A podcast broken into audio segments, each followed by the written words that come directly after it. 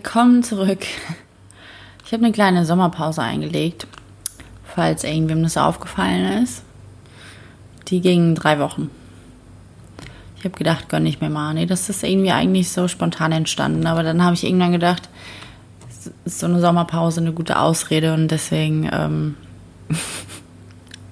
ja, zeige ich das jetzt. Es war einfach zu warm. Mir ist auch gerade einfach zu warm, muss ich sagen. Ich musste gerade den Ventilator ausmachen, weil ihr mich sonst nicht versteht und da war ich sehr traurig. Ähm, ich bin voll das Sommerkind, aber momentan, nee, das ist einfach zu krass, muss ich sagen. Also ich bin, nee, das ist mir zu viel. ähm, aber ich glaube, es wird die Tage ein bisschen besser. Und dann bin ich auch mal wieder ein bisschen aktiver. Ich fühle mich wie so ein kleines Faultier momentan. Das ist nicht so geil. Eigentlich bin ich so voll der aktive Mensch, aber momentan eher nicht so. Naja, egal. Ähm, das ist nicht das Thema, worüber ich reden wollte. Ich wollte über mein Schweigeklosteraufenthalt reden, weil ich gedacht habe, das ist schon sehr interessant und ich rede da gerne drüber und ähm, ich glaube, es interessiert auch Leute. Hoffe ich. Keine Ahnung. Ähm, ja, also ich war zweimal im Schweigekloster. Einmal in, also das erste Mal in Thailand und das zweite Mal in Indien. Und ich muss sagen, ich habe aus beiden Aufenthalten so viel rausgezogen. Also das war schon heftig. Ich würde sagen, in Thailand vielleicht sogar noch mal ein bisschen mehr, weil es halt das erste Mal war und ich gar nicht wusste, worauf ich mich einlasse und es einfach nur heftig war. Also das war schon krass. Ähm und das zweite Mal in Indien war noch mal strikter. Also es war echt heftig und vor allem das Essen in Indien war nicht so geil. Ähm, in Thailand war es zum Beispiel geiles Essen. Das, du hast jedes Mal gesehen, wie die äh, Nonnen also die buddhistischen Nonnen, ähm, das Gemüse aus dem Gemüsegarten geholt haben und das halt ganz frisch zubereitet haben. Und es gab halt nur mittags warm. Ähm, morgens gab es immer nur so eine Reissuppe. Hört sich auch so ekelhaft an, wie sie war. ähm, Reissuppe, Salatblätter und Bananen gab es morgen. Also so mal komplett aus der Komfortzone raus, was meinen Frühstückshabits angeht. Ähm, und mittags gab es halt echt frisch, frische Sachen, frisch gekochte und mit Tofu und keine Ahnung, geilem Scheiß. Also das war echt der Wahnsinn. Es war immer wie so ein kleines Buffet aufgebaut, deswegen wurde man echt ganz gut satt. Ähm, abends gab es halt nichts mehr zu essen.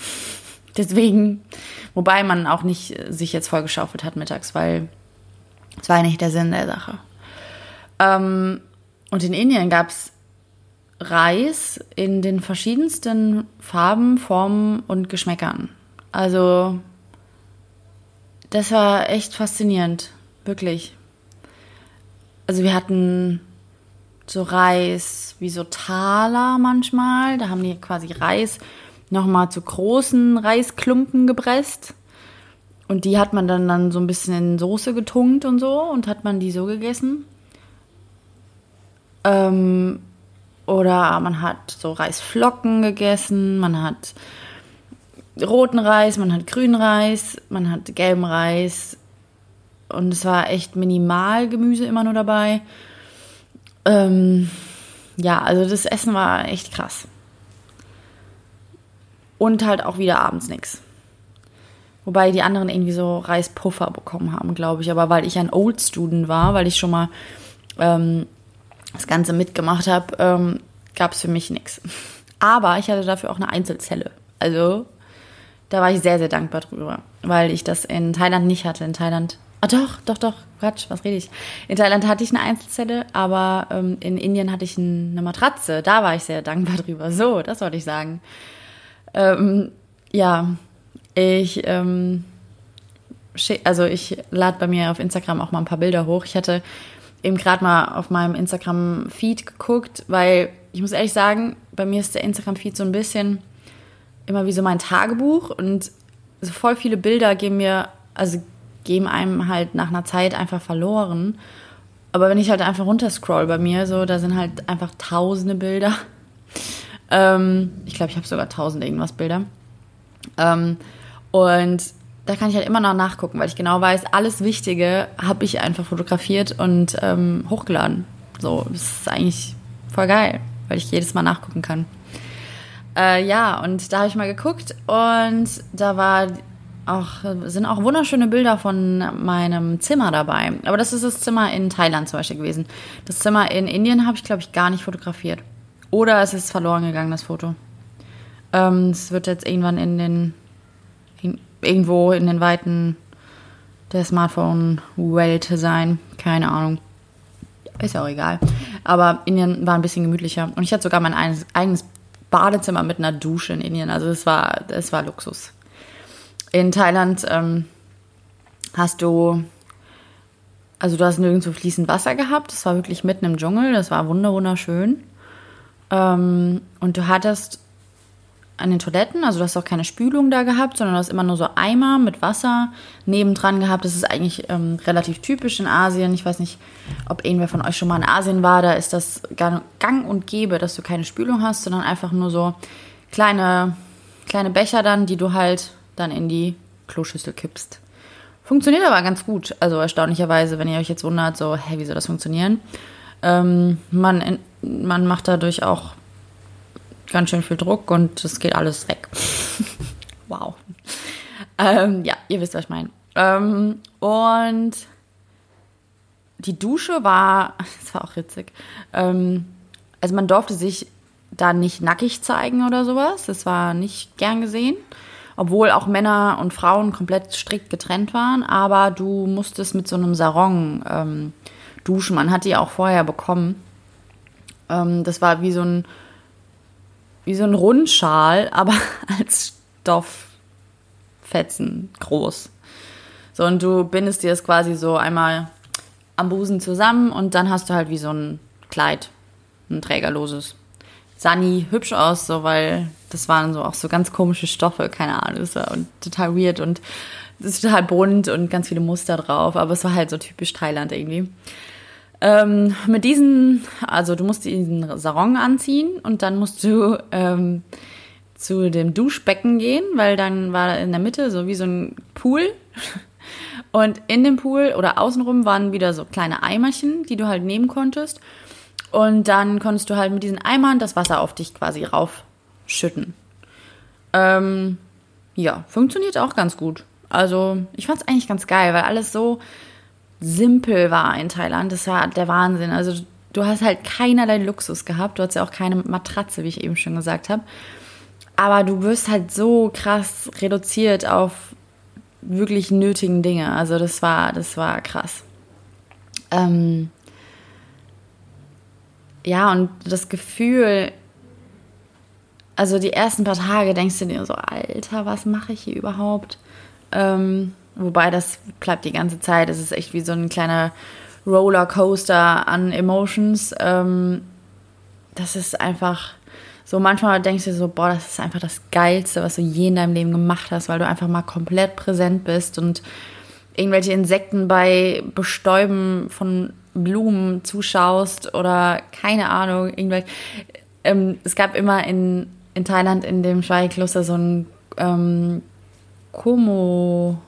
Komo-Varan? Komodo-Varan? Keine Ahnung. Sieht aus wie eine Rieseneidechse. Ähm, also wirklich riesig. Sieht aus wie ein, so ein kleiner Dino. Und der ist da immer rumgelaufen. Ähm, und ich fand den total toll. Und ich habe den jeden Tag immer einmal gesehen. Und das ist einfach so Highlight meines Tages. Das war echt geil. Ähm, ja, aber du hast halt auch Momente, wo du denkst so, okay, ich habe keinen Bock mehr auf den Scheiß, ich habe einfach nur unendlich viel Hunger. Ähm, ich will wieder gut schlafen können. Ähm, keine Ahnung.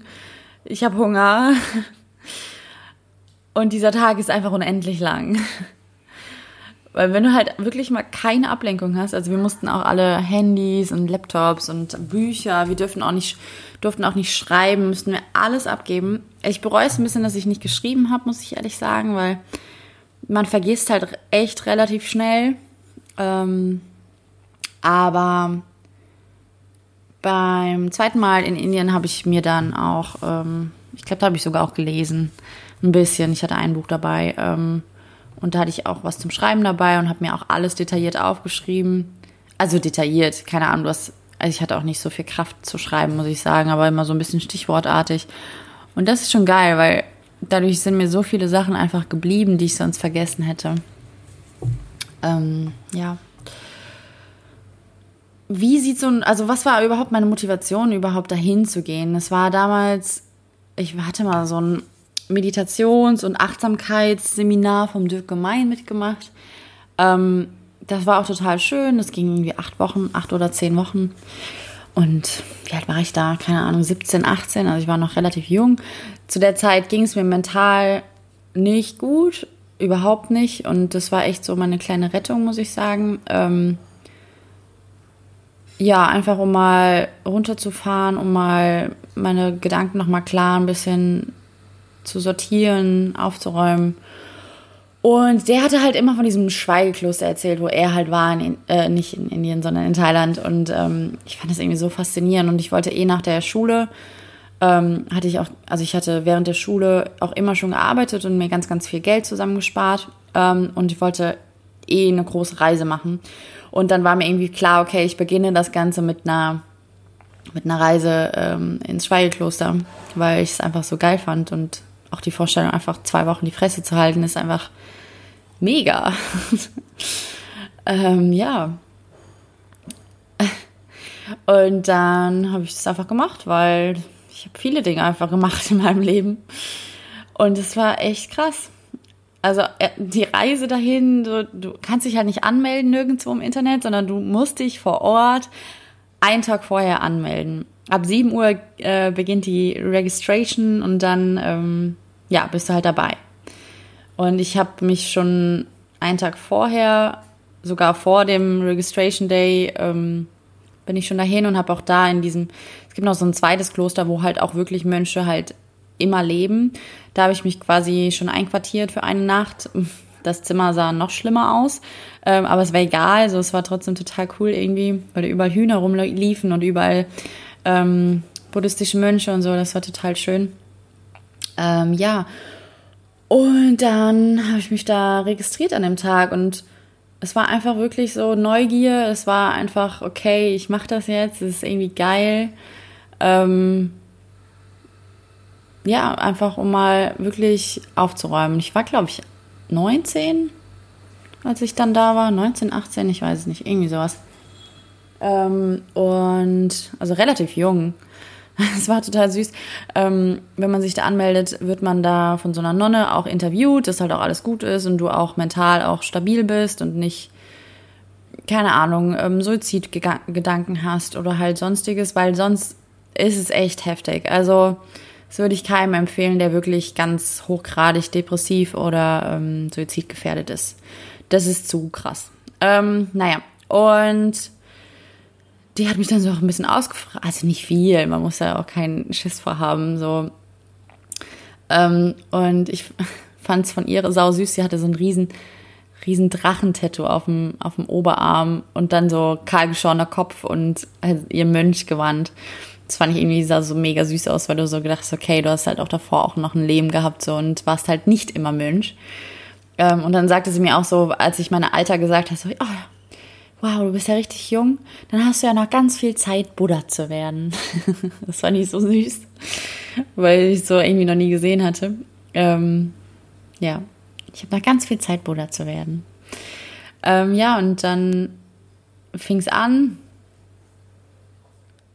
Also, ich habe erstmal dieses Kloster zu finden, war erstmal auch ein äh, Riesending. Ne? Also, in Asien ist das halt manchmal ein bisschen tricky, aber ich habe zum Glück wenn man als Backpacker unterwegs ist, sieht man immer schon die verwirrten europäischen Gesichter, die irgendwo rumlaufen und auch einen Weg suchen und dann schließt man sich immer denjenigen an. Und ich habe auch dann so ein, das war, ich glaube, ähm, zwei Jungs getroffen und ich so, hey, wollt ihr auch zum Kloster? Ich will auch dahin. Und die auch so, ja, okay. Und dann haben wir noch mal ein letztes Mal gegessen, glaube ich. Das war so richtig, boah, ich habe es richtig genossen. Und dann sind wir, es war auch richtig lecker, das weiß ich noch. Ähm, und dann sind wir halt Richtung Richtung Kloster da irgendwie mit so einem kleinen Büsschen, keine Ahnung. Das war auch von, von dem Bahnhof auch noch mal ein bisschen weiter weg. Das war echt verrückt. Ähm, ja. Und der Tagesablauf in so einem Schweigekloster ist halt echt heftig, weil du halt sau viel meditierst. Also du meditierst eigentlich den ganzen Tag.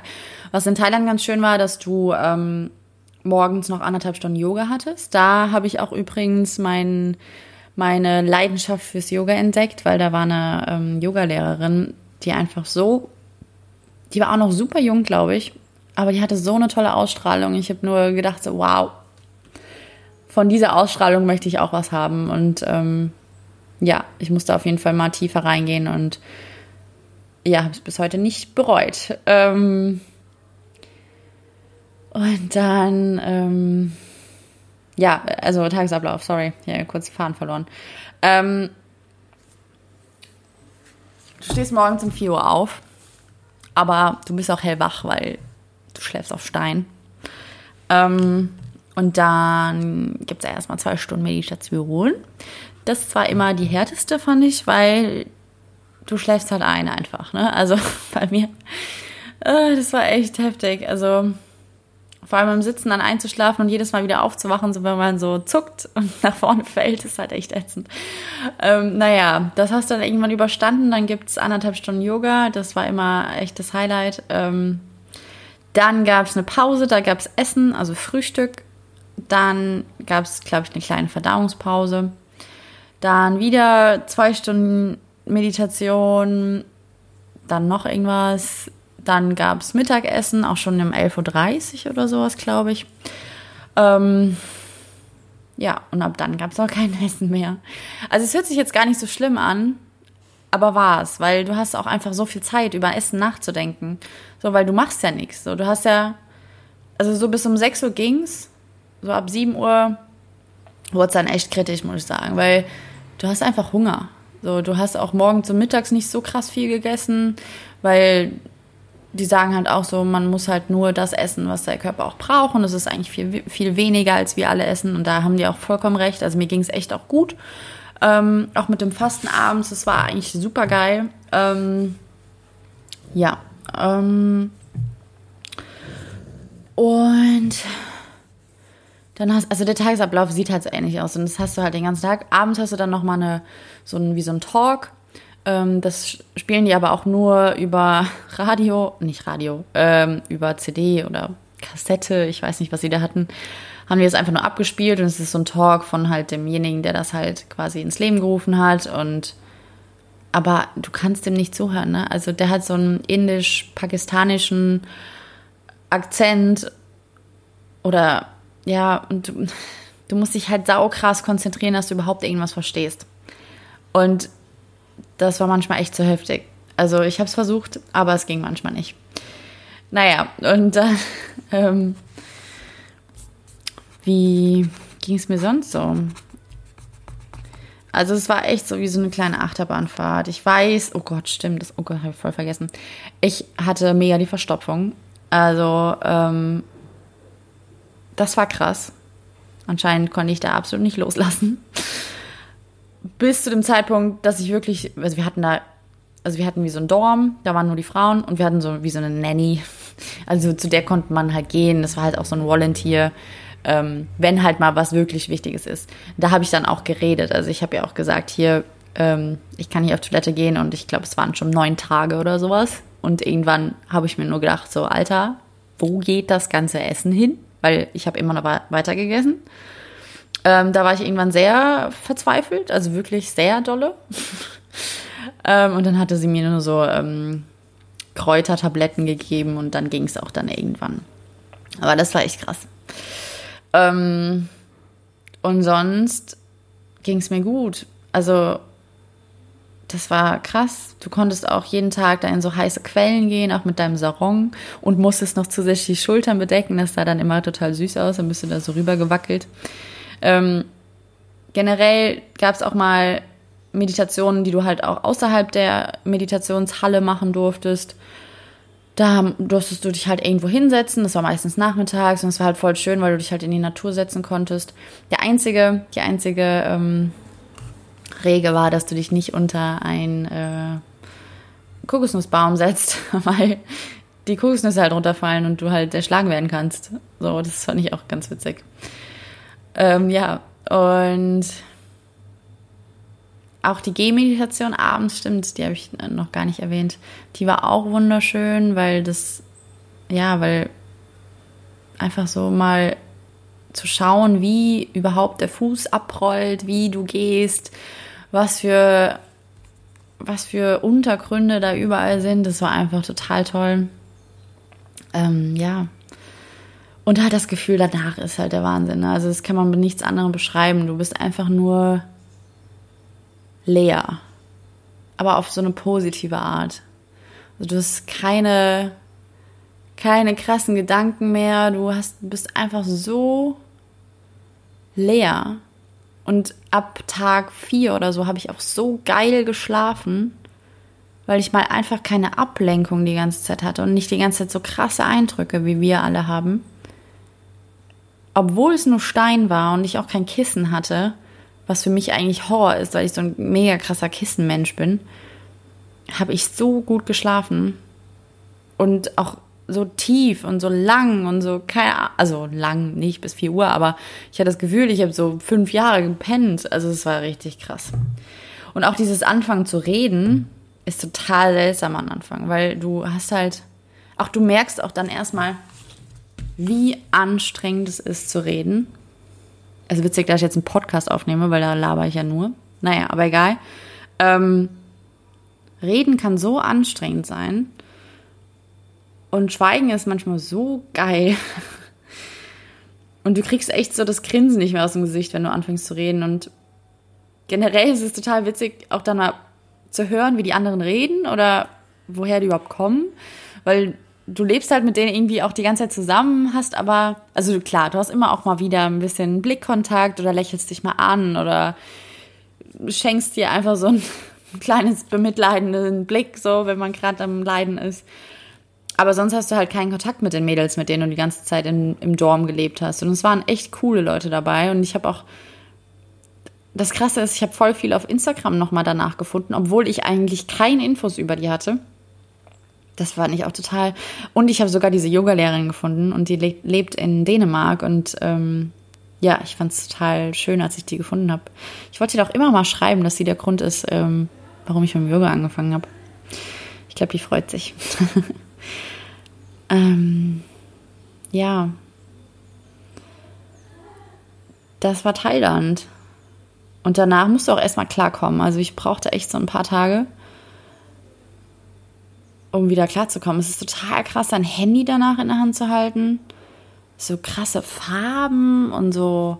Es sieht wirklich komplett anders aus. Also das kann man sich nicht vorstellen, aber du hältst es in der Hand und denkst so, was ist das? Das ist total krass. Ähm, ja, ich brauche da echt ein bisschen, bis ich wieder klarkomme. Ich habe am Anfang mich auch ein bisschen isoliert dann. Also ich habe nicht so viel mit Leuten geredet, muss ich auch ehrlich sagen. Wobei ich das am Anfang von der Reise auch eh nicht so krass gemacht habe. Also ich bin eigentlich, damals war ich noch nicht so ein aufgeschlossener Mensch. So ich habe immer echt ein bisschen zu strugglen gehabt, mit auf Leuten zugehen und mit denen reden. Und weil ich immer gedacht habe, so, hä, nee, ich will dir nicht auf den Sack gehen. Ähm, ja, aber mittlerweile nicht mehr. Aber damals war das so.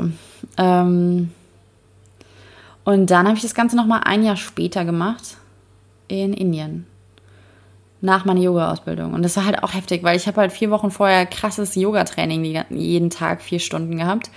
Und dann hattest du im indischen Schweigekloster keinerlei Yoga oder sowas und keine Bewegung. Du hast wirklich nur Meditation gehabt. Und das war einfach nur, das war too much für den Körper. Also ich habe richtig gemerkt, so ich habe manchmal in meinen Pausen heimlich Yoga gemacht, weil es ist auch nicht erlaubt. Ähm, weil ich einfach das Gefühl hatte, so, ey, du kannst deinen Körper jetzt nicht so komplett komplett nichts machen lassen, weil der ist einfach jetzt auf krassen Sportentzug sonst. Ähm, aber ja, das war auch eigentlich ganz gut. Du hast halt auch krass, krasse Rückenmuskulatur danach. Also leck mich am Arsch, weil du. Das ist das auch, ne? Also, wer denkt, obwohl das denkt wahrscheinlich niemand, so acht, neun Stunden am Tag zu meditieren, sei easy, weil du sitzt ja nur und atmest.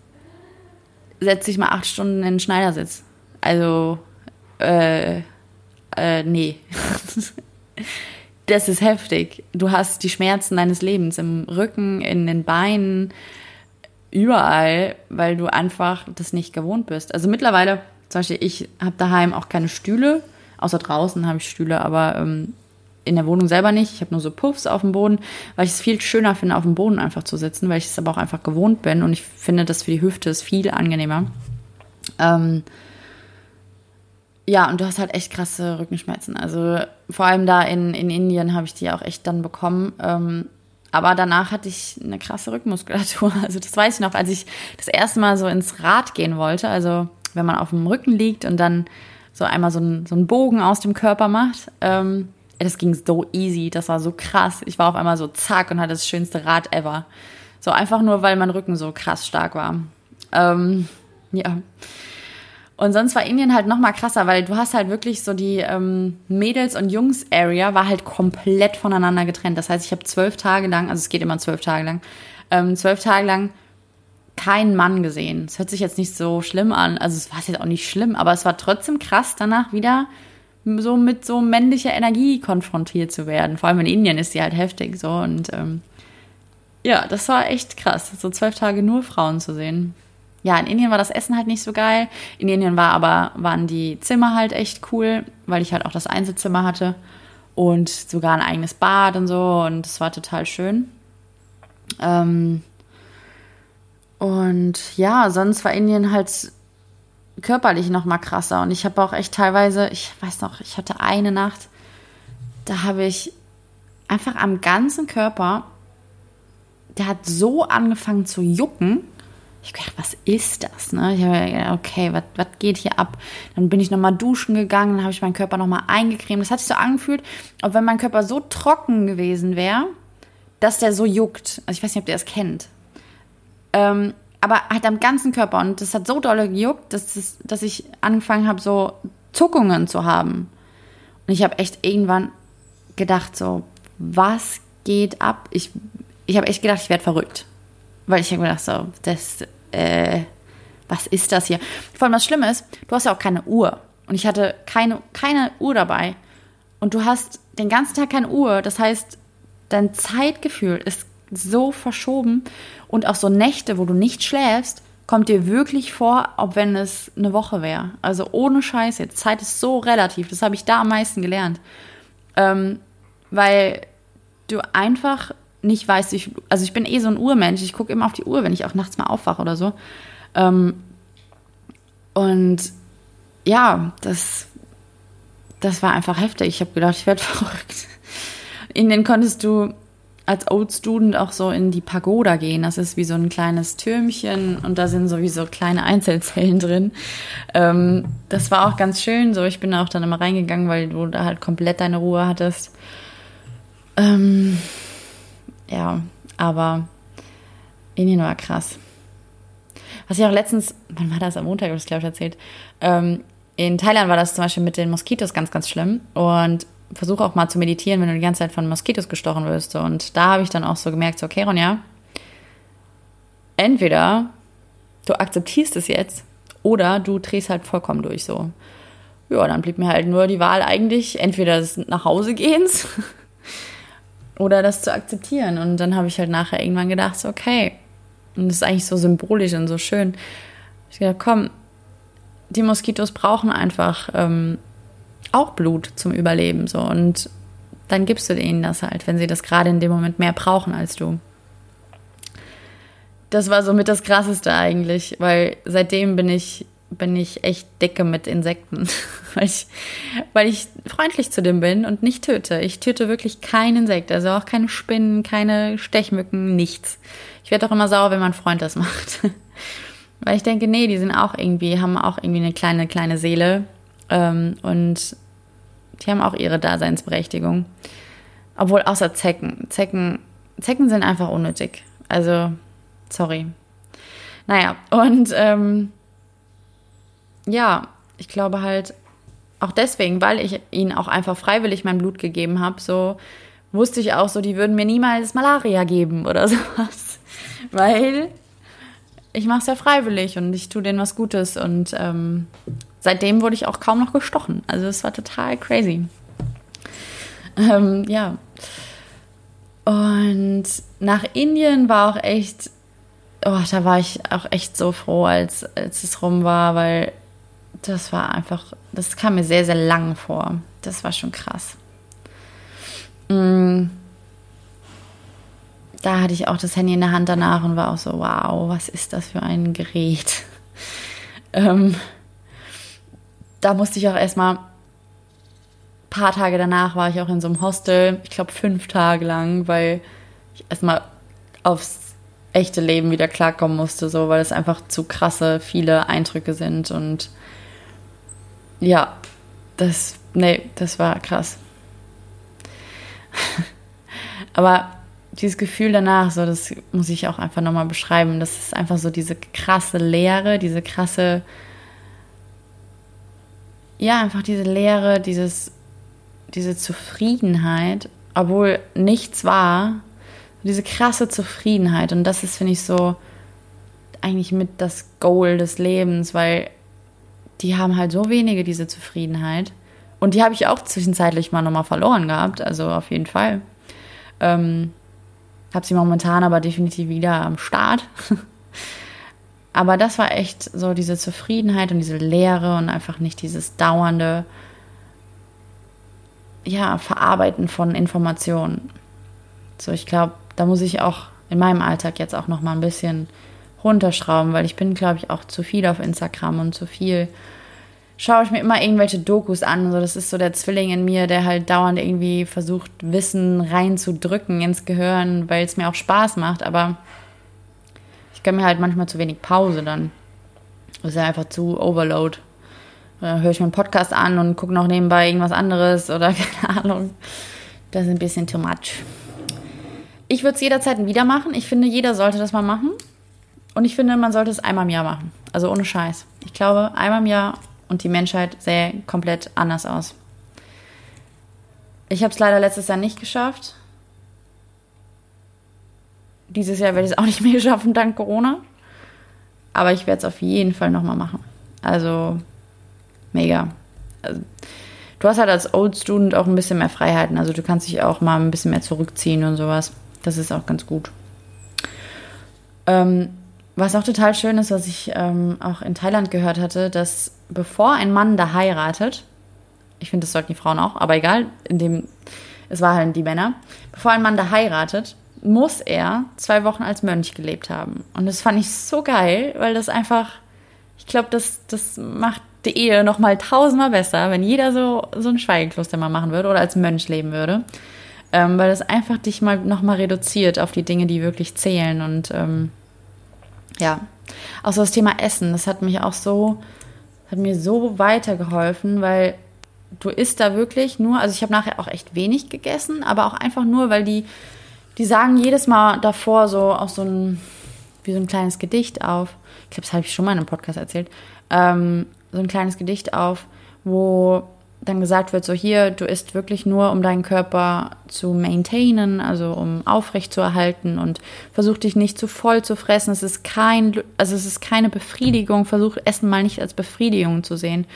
Und ähm, ja, das hat so ein so ein Shift irgendwie gegeben, dass ich auch wirklich gedacht habe, so okay, versuch einfach mal Essen als Futter zu sehen, so ein bisschen primitiver und nicht so, ich esse drei Eis und zwei Burger, weil es geil ist. So. Ups. ähm, ja. Das hat mir echt sau geholfen.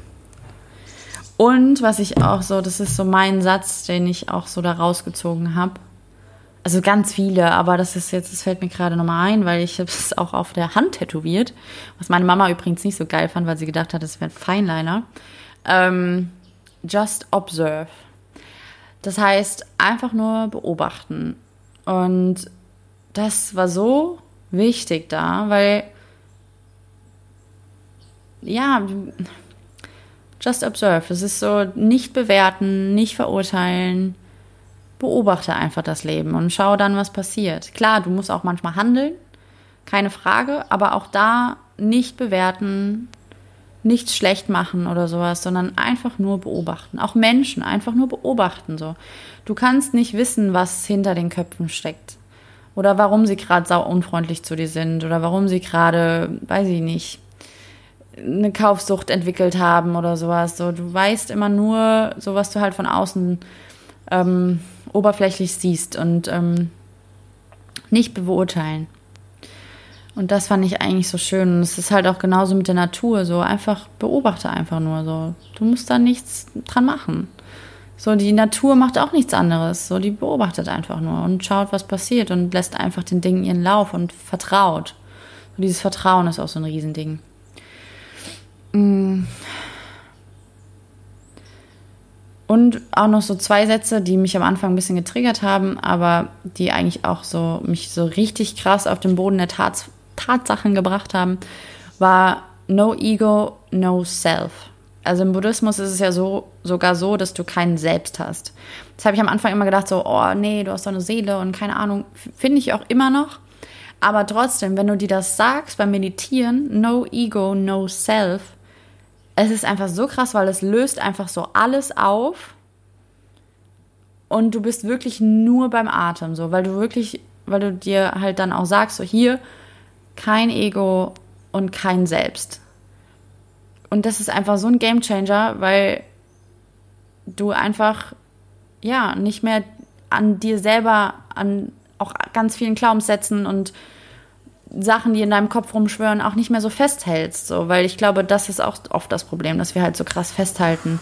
Und das fand ich dann so total schön zu sehen, dass das so einen Unterschied gemacht hat.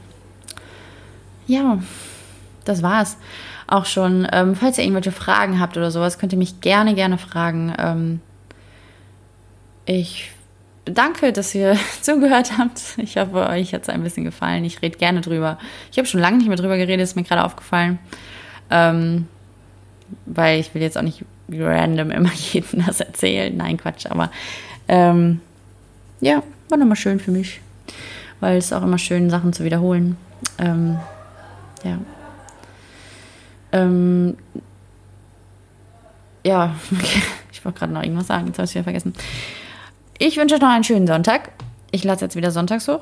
Obwohl, das hat sich, glaube ich, nie geändert. Aber ja, Sommerpause ist vorbei. Deswegen kommen jetzt wieder ein paar Folgen. Vielleicht lege ich auch noch eine Herbstpause ein oder eine Winterpause, keine Ahnung. Entscheide spontan. Nein, aber eher nicht. Ähm, ich, bis nächstes Mal. Ich habe euch lieb. Tschüssi.